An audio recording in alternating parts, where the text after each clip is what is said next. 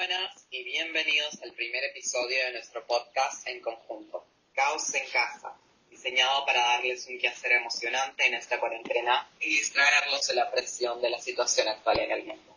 Nosotros somos Teo y Mateo y hoy les vamos a traer una charla sobre nuestra opinión de la aclamada película Parasite, o Parásitos, como se le conoce en español. Esta película fue dirigida por, por un coreano llamado Bong Joon-ho y ha ganado una variedad de premios que incluyen los Oscars, la Palma de Oro y un Globo de Oro. La película narra cómo una familia pobre se va infiltrando en la casa y en la vida de una familia rica y las consecuencias que esto trae para las dos familias. En efecto, Parásitos nos presenta una familia coreana de clase baja a la que le falta empleo y dinero, lo que les lleva a idear un plan por el cual mediante engaños, manipulaciones y falsas recomendaciones lograr trabajar para una familia de clase alta. Como es esperar, la película toca temas como la diferencia de clases, pero lo hace de una forma diferente, al mostrar a los ricos como gente que está, por así decirlo, perdida en su riqueza. No saben qué hacer con su dinero, simplemente lo gastan y no saben cómo hacer quehaceres básicos y dependen de el trabajo de sus empleados para llevar una vida cotidiana. Y por el otro lado están los pobres, que tienen que recurrir a métodos de una dudosa moral para avanzar en la pirámide social, ya que no tienen otra opción. Además, esto está reforzado visualmente durante la película. Los Kim, la familia pobre, viven en un sótano al final de una calle inclinada. Esto representa su estado inferior en la pirámide social, mientras que la casa de los Park, la familia rica, está al final de una subida. No hay nada más arriba. Las escaleras son un claro símbolo de la pirámide, arriba o abajo Exactamente. Y otra cosa que ayuda a reforzar el tema del estrato social es la composición. Cuando la cámara está en la casa de los Park, las tomas son amplias y se ven un montón de partes de la casa en la misma toma. Y por el otro lado tienes la, la casa de la familia Kim, que es algo más pequeño y la cámara la cámara no está centrada en grandes tomas, sino en cosas pequeñas. Los personajes apenas entran en una toma. Esto se puede ver como una especie de metáfora que simboliza la libertad que, que tienen los Park en la pirámide y la opresión que sufren los Kim en esta pirámide. En cuanto a símbolos invisibles, el director utiliza el olor para caracterizar a la clase baja desde los ojos de la familia Park. A diferencia de otras grandes películas sobre desigualdad social, el dinero no hace gran división social en Parásito, lo cual le atribuye al genio original de Bond. Exactamente, Mateo. Durante toda la película los Park no mencionan la palabra pobre o sinónimos que reconoceríamos para referirse a los Kim. Ellos en su lugar hablan del olor que tienen los Kim. Eh, hay dos escenas que me gustaron que tienen esta idea del olor. Una es cuando la familia Park está sola en su casa, o creen estar solos en su casa, y el señor Park empieza a hablar con su esposa de cómo, de cómo Kim tiene este olor particular que no le gusta y usa palabras muy despectivas para referirse al olor. Otra es cuando Dazón, el hijo de la familia Park, menciona cómo todos sus empleados huelen de la misma forma. Sí, de hecho el señor Park compara el olor de Kim, su chofer personal, con el de las personas que viajan en el metro. Él dijo que su olor era tan fuerte que llegaba a la parte trasera de su Mercedes-Benz, lo cual le incomodaba gravemente. Asimismo, escondido con su familia, Kim escucha esta conversación y es este comentario, más que dinero o las cosas materiales, lo cual genera una sensación de resentimiento y odio del señor Park. Exactamente, este tipo de comentarios se van acumulando durante toda la película.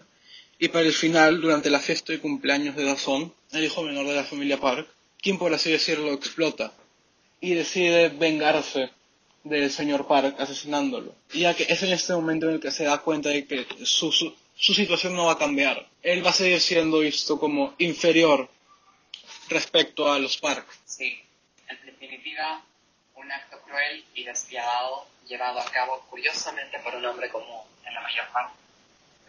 Lo que nos demuestra cómo la pirámide social nos pudre por dentro y corrompe nuestros valores, llevándonos a tomar medidas extremas para aparentar ser ¿qué? superiores.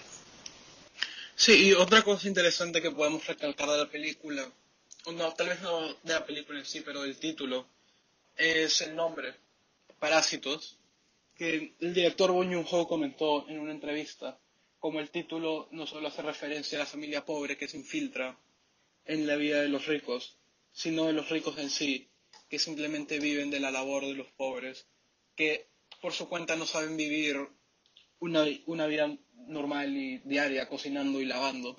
Por otro lado, la cinematografía está muy bien lograda. Cuando hay diálogos entre los personajes, no se suelen usar cortes de diferentes ángulos para hacer la conversación más dinámica. En su lugar, se usa una cámara móvil que se va moviendo con los personajes. Esto hace que las escenas se sientan mucho más dinámicas que el salto entre cortes.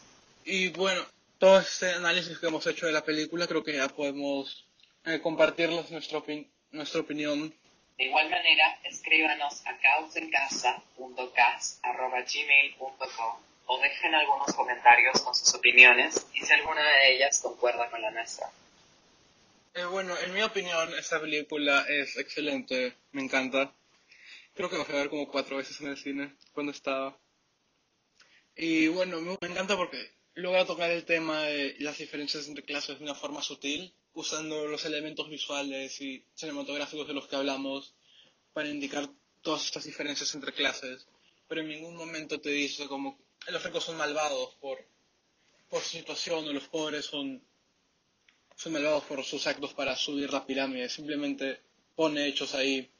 Y deja que tú reflexiones y pienses sobre esto, sobre quiénes son los buenos, quiénes son los malos, o si es que incluso existen en esta situación. Y hay otros aspectos que podemos considerar también como la edición y la actuación, que son fabulosos, pero no hemos tenido el tiempo para comentarlos.